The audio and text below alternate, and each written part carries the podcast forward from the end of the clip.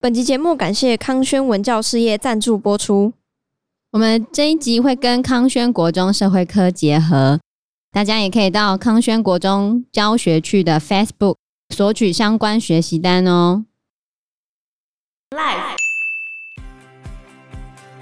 乌干达在阿明上台之前，原本有一间大学，然后后来阿明觉得这大学都没有用处，他就把大学全开除了。然后他再颁一个地理学博士给自己。他最大的地理创建就是乌干达是地球的中心，联合国总部应该设在乌干达的首都坎帕拉。Hello，大家好，我是 Joe，我是 Fana，我是 Anna。今天我们要来提一个大家非常不熟悉的国家，这个国家叫做乌干达。瓦干达 forever 不是瓦干达吧？哎，我每次想到这个，我每次上课的时候讲到乌干达，学生都在那边跟我瓦干达 forever。现在的乌干达其实还不错，在疫情期间的时候，他有上过新闻。对，因为有台湾人去乌干达工作，嗯，然后说那时候乌干达的防疫很优质，哎，以非洲国家来说啦，哦，对，你当然不能用。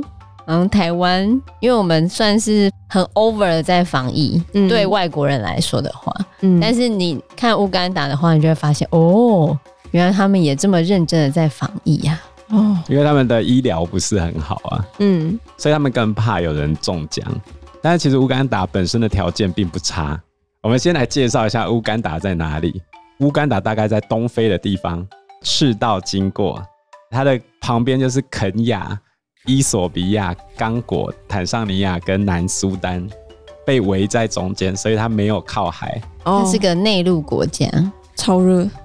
哎，不过那边刚好是东非高原，所以算是在高地上面，不会太热吧？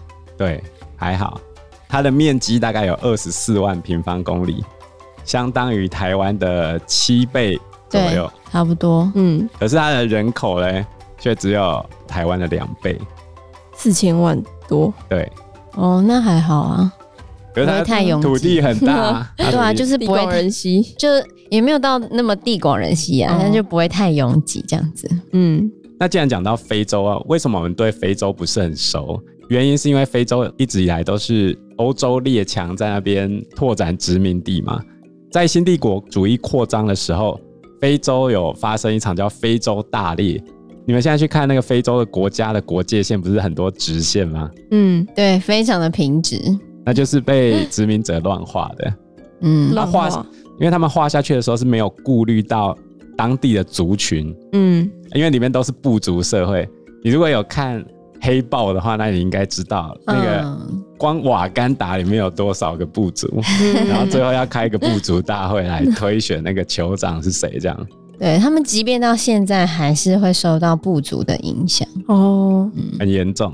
在乌干达里面有十三个主要的部族。嗯，乌干达之前是被英国殖民，然后他在英国殖民时期被叫做非洲明珠，原因是因为它有超多的矿产，土壤肥沃，然后有铜、锡、鎢、泛，哎，泛合金吗？不是饭合金，一个金字旁。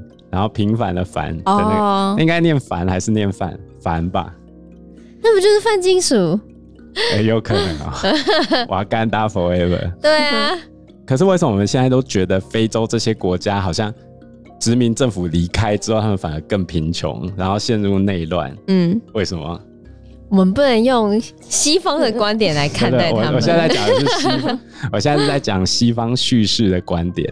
哦，对啊，西方叙事就会觉得，你看，在我们离开之后，你们就变乱了，是吧？是吧？这个我就要讲到甘地讲的话。当时候英国殖民政府要离开印度的时候，嗯，还没有离开啊，然后他就跟甘地在那边呛虾。英国的殖民者就跟甘地呛说：“我们离开了之后，你会得到一个。”内乱不断，然后更贫穷、更破败的印度。他说的没错。等下甘地怎么回他？就算这个印度更烂，那也是我的印度，不干你的事。哦，嗯，我宁愿要自由的腐败，啊，不能这样讲。即便我们会更乱、贪污、腐败这些问题可能都还有，但至少我们拥有自由，这是我们自由意志选择之下的。也没有自由吧？是吧？等一下，啊，应该不是说自由，这至少是我们民族自己决定的，我们会自己承担，是这样吗？对啊，民族自觉。所以很多非洲国家殖民者一离开之后就开始内战，嗯，那你就会有一个印象说，哎、欸，今天殖民者离开之后是，是开始内战之后，哦，有大屠杀屠村这样子，那是不是民不聊生啊？然后人口下降啊？我觉得不会耶。为什么？感觉斗争是必经之路。然后嘞，比如说屠村这些事情，那人口应该下降吧？可是没有，他们人口一直在慢慢的上升着。那是因为他们上升的快慢程度不一样而已。那是因为他们出生率很高啊，死亡率也很高啊。没有啊，现在非洲的死亡率已经有降低了。我说当初正在内乱、哦、英法这些殖民国家刚离开的时候，可是他们不会有一种想法说，死了那么多人就要多生一点生回来，会这样想吗？有，这叫战后婴儿潮。哦，所以像现在台湾的年龄结构里面，占最大比例的是民国五十年到六十年。哦，对，为什么？因为刚打完仗。哦，多生一点。哎、欸，真的，那个时候我阿嬷，我阿嬷生了几个小孩？我阿妈生了六个。哎、欸，六个吗？五个、欸。哎，我阿妈生了五个小孩，很多、欸。对啊，没什么钱养，还是要生的感觉。也不能说没什么钱养，因为那时候是大家庭哦，所以其实小孩生了，旁边的家族会一起帮忙养。以早期那个年代是这样子的，嗯、可现在小家庭。你生了孩子就真的没有人帮你养，那你没有后援的时候，而且你家的薪水一定又要两个人才行的时候，然后你又很怕你的小孩送去给保姆会被保姆虐待，送去托运中心会被打，嗯、那怎么办？我不要生好了，干脆不要。对啊，嗯，干脆不要。对，我觉得这就是种种因素之下导致现在的后果了。可能这样讲的也很单一啦，但是这也是原因之一。而早期的时候不会啊，因为早期真的旁边。就很多的家人会一起带你，你把小孩就放在那个丢点，就是以前那种赛道子的三合院那边，就一堆小孩在那边爬来爬去玩啊。嗯，对啊，我以前小时候真的就是也算这样子长大的，哦、因为我在我阿妈家。但是你再穷都没有乌干达那么穷啊。对啊，乌干达一直到二零二二年，它的人均 GDP 是一千零六十块，我们台湾破三万的那一年，去年它才一千呢，一千。一千美金是年收三万多块，对，年收年收哦，代表他月薪两千台币，两千多。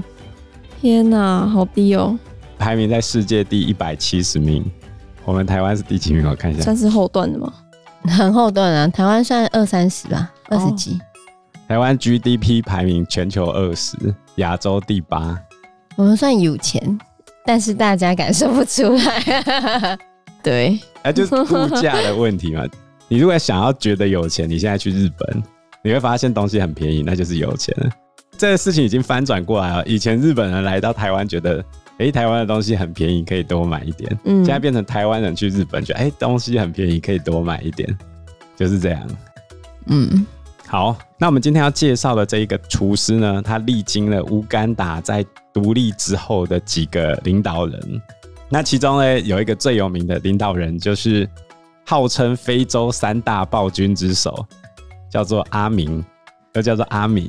对，我们书的翻译是阿明，然后常常有一些是阿明，明天的明。哦、你不觉得听阿明感觉有点台？对，我觉得很好啊，很亲切，很台耶。他本人是一个很亲切的人哦，因为他只念到小学四年级，他家里很穷，嗯，然后他爸也很早死掉。那他蛮暴虐的，不是吗？没有，他演讲的时候是个好人。你如果那演出来是个好人，你如果不跟他，你如果不是他敌人的话，他也不会对你怎样啊。哦，是啦，他没有刻意要害死人民，只是他受的教育就这些嘛。就像我们隔壁国家有一个那个小学生博士一样嘛，他也不是故意的嘛，他的智商水准就是这样啊。你怎么知道他不是故意的？搞不好他是故意的。他不是故意的，所以是他底下的人在那边。有些事情不是他自己做决定的，我还是要这样讲啊，哦，对吧？所以像最近他们如果穿了违反民族精神的衣服就要被抓走，这个也不是他决定的。当然不是他决定的，谁会 想？不是他，不会想。你怎么会去顾虑到这么小的事情？像现在中国要进学校，还要先安检，要过那个安检门，然后要背包要扫 X 光，那也太麻烦了吧？大家都大排长龙，你就看到早上一排学生跟在过海关一样，不能带美工刀。他觉得大家进去会恐攻是吗？对啊，美工刀是怎样？那就是你不能有铁的东西啊。那美术课怎么办？我怎么知道啊？老师提供给你哦。我哪知道啊？好吧，很神奇。哎呀，太夸张了吧！伤害民族精神，你如果 cosplay 的话，就被抓走。连这个也要抓？对啊。然后有人穿唐服，唐朝的嘛，嗯，他不是跟和服有一点像，就被以为是日本的服装哦，就被抓走。今日分子。总而言之呢，乌干达在阿明上台之前，原本有一间大学，然后后来阿明觉得这大学都没有用处，他就把大学全开除了，然后他再颁一个地理学博士给自己。他最大的地理创建就是乌干达是地球的中心，联合国总部应该设在乌干达的首都坎帕拉。咦，它算是有点在非洲。心脏耶，心脏吗？没有啊，偏右啊。嗯，好吧，随便啦。好，他地理 在超开心啊，很开心就好了。欸、人家地理学博士哎、欸，我在会可以颁给自己对面那个习主席也是博士，我自己认定国小而已。我自己认定我是博士，我就是博士，是这个概念。对，联合国理他吗？没有，没有人想理他了。那我们今天介绍的这个厨师呢，他就一路从乌干达在被殖民的时候，然后一路当到阿明下台。对，他经历了非常多人的主人。嗯。那这篇故事比较像是这个厨师本人的成长历史。对，嗯，嗯，还蛮有趣的。然后刚好跟乌干达发展的过程搭在一起，我们来看一下这个故事。好，那这个厨师呢，叫做欧同德·欧德拉。我们就叫他欧同德，好，那他是他们家的第十四个孩子，十四个，对，可是他是唯一活下来的那一个啊，你就可以知道当时的那个死亡率有多高。我们之前不是有教过人口金字塔吗？嗯，就是从高出生高死亡一路进化到最后是低出生低死亡嘛。嗯，对，啊，所以当时乌干达就是在高出生高死亡的低金字塔阶段。对，因为他说，在他之前的孩子不是得天花、疟疾或者是百日咳，全部都夭折了，都长不大。嗯，然后他爸妈又很穷，没有钱请医生，所以其实，在欧同德出生之后，爸妈原本也不预期他会长大成人。然后欧同德的妈妈在生他的时候，其实是在野外。哇，当时妈妈正去探望他的阿姨。探望完阿姨之后，已经很晚了。妈妈还坚持要自己走回家，虽然阿姨极力留她下来住哈，可是妈妈就莫名的坚持，就说没有，我就是要走回家。她走回家，走到路上的时候呢，她就开始觉得不舒服，因为妈妈前面已经生了十三个孩子，就知道嗯，她要生了。可这时候她就在路边呢，哇！后来妈妈只好在离路不远的地方找一个好位置，躺在地上，自己帮自己接生，自己帮自己接生。对，因为她已经生十三个了，哦，再多生一个也还好啊。嗯，所以她才一下子就生完了。其实，哦，嗯，因为你生到第十四个的时候，其实生产对你来说也不是很棘手了。嗯，然后妈妈还拔了一根很锐利的草来切断她的脐带。然后还拔掉一株仙人掌，在树根的底下留下的洞，放上他的胎盘。妈妈太厉害了，真的。可是他在生的时候啊，大老远就有听到猎狗在那边嚎叫。猎狗是对血腥味非常敏锐的。妈妈原本非常担心猎狗会闻到那个血腥味跑过来。妈妈原本就想说，它应该会死在这里，因为它。一直觉得猎狗会跑过来把妈妈吃掉，然后把小孩吃掉，他们两个会一起死在这边。嗯。可是呢，猎狗只在他们周遭徘徊，并没有靠近。然后欧同德也没有被猎狗咬死，所以他回到村子里面之后啊，所有长者就说，如果猎狗连欧同德都不碰的话，表示欧同德可以长命百岁。果然欧同德其实活了很久。嗯，欧同德活到年纪很大，他已经活到八十几岁了。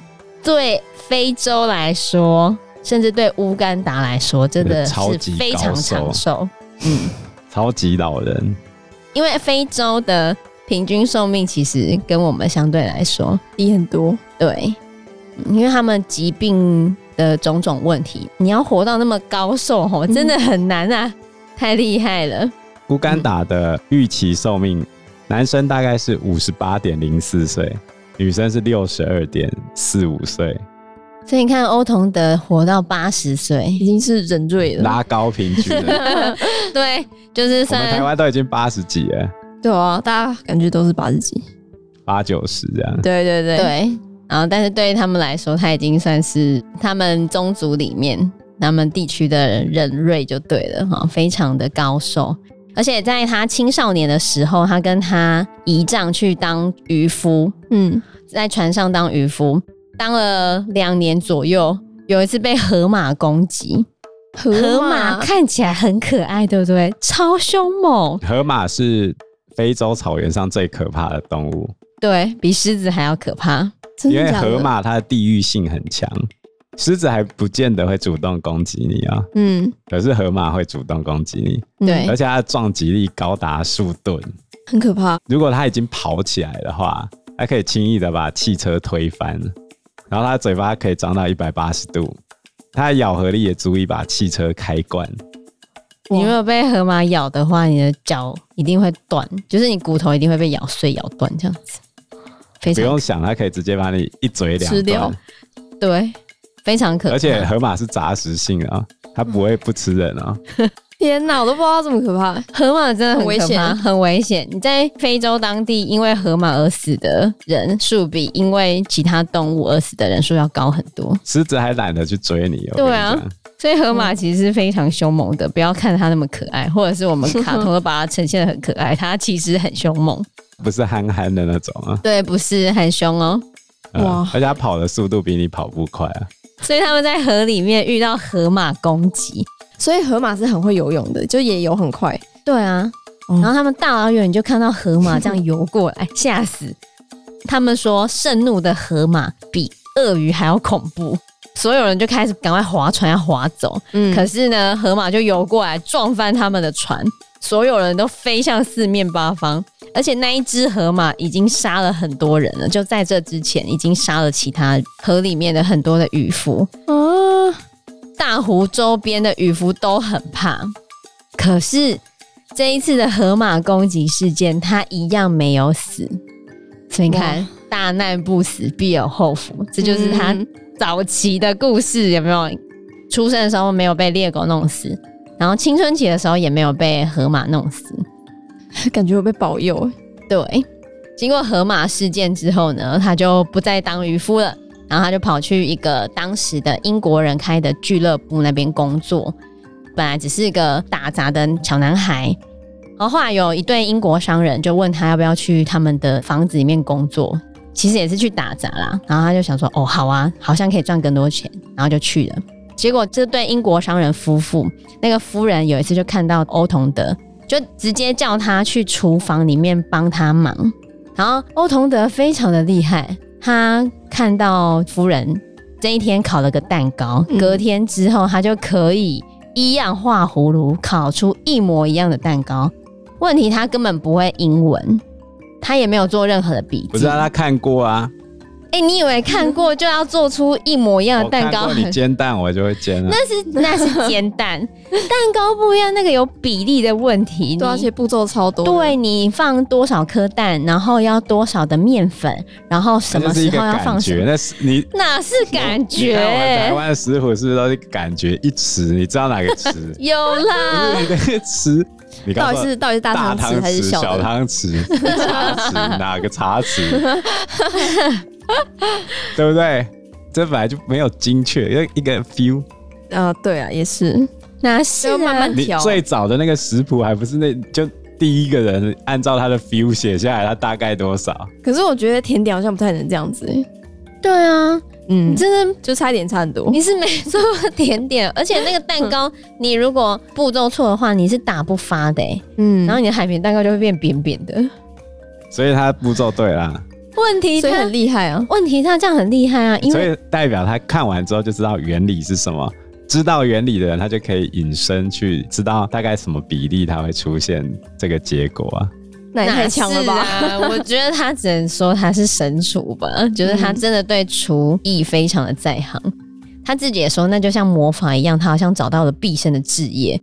其实夫人只是叫他先去帮忙，教他怎么用刀子。就过没几个钟头之后，他就可以用刀子切东西，切得非常的顺手。夫人都不敢置信，他竟然学东西学得这么快，而且。就前面只是先切东西，然后做蛋糕，做蛋糕也已经让人家很惊讶了。因为其实真的不是很容易啦，你来做做看。我以前跟我妈一起做蛋糕的时候，我妈以前烤那个海绵蛋糕，我们都会烤不成功啊，不然就是倒扣的时候那个蛋糕会掉下来，或者就蛋糕烤得扁扁的，真的不是很容易。而且我们还是有看食谱做的。你光把那个是因为你没有掌握那个 feel 啊。那是你光把那个蛋白打到发泡，然后蛋白的程度是怎样？那我就问你，第一个发明这东西的人怎么弄出来？是一个 feel。好了，反正我觉得那不是很容易的事情，就对了。而且他，他就是掌握了那个 feel 的男人。对，他就是光看完这个流程就可以做出一样的东西的人，嗯、很厉害。他还跟夫人一起做丁骨牛排。丁骨牛排是非常棘手的牛排，他把中间的脊椎骨的肉排分成两半，他分成腰内肉跟前腰脊的肉，而且这两种肉的烤法是不一样的，做法很复杂。嗯，他一样没有写任何的笔记，可是他隔天就把所有的窍门都抓住了，而且就可以烤出一模一样的丁骨牛排。夫人就觉得他非常的厉害，然后夫人每天都会教他新的东西。夫人非常开心，他学做菜学的这么上手。因为对于当时的欧洲人来说，你要在非洲找到能够煮白人菜的人非常的少，他都要自己煮哦。所以现在找到一个人可以煮，而且煮的一样好，嗯、甚至就是学的很快，夫人非常的开心。一年之后，夫人就直接教他煮。夫人都不用进厨房了，哇，超厉害的！对啊，因为时间关系，我们这一集节目就到这边喽。有任何的建议都可以在留言区告诉我们，或者是直接在 Facebook 或者是 IG 留言我们，我们都会回应你哦。喜欢我们节目的话，欢迎按赞、订阅、加分享。如果喜欢我们今天的内容的话，也欢迎赞助我们一杯咖啡的钱，让我们可以走得更长更久。谢谢大家，谢谢大家，拜拜，拜拜，拜拜。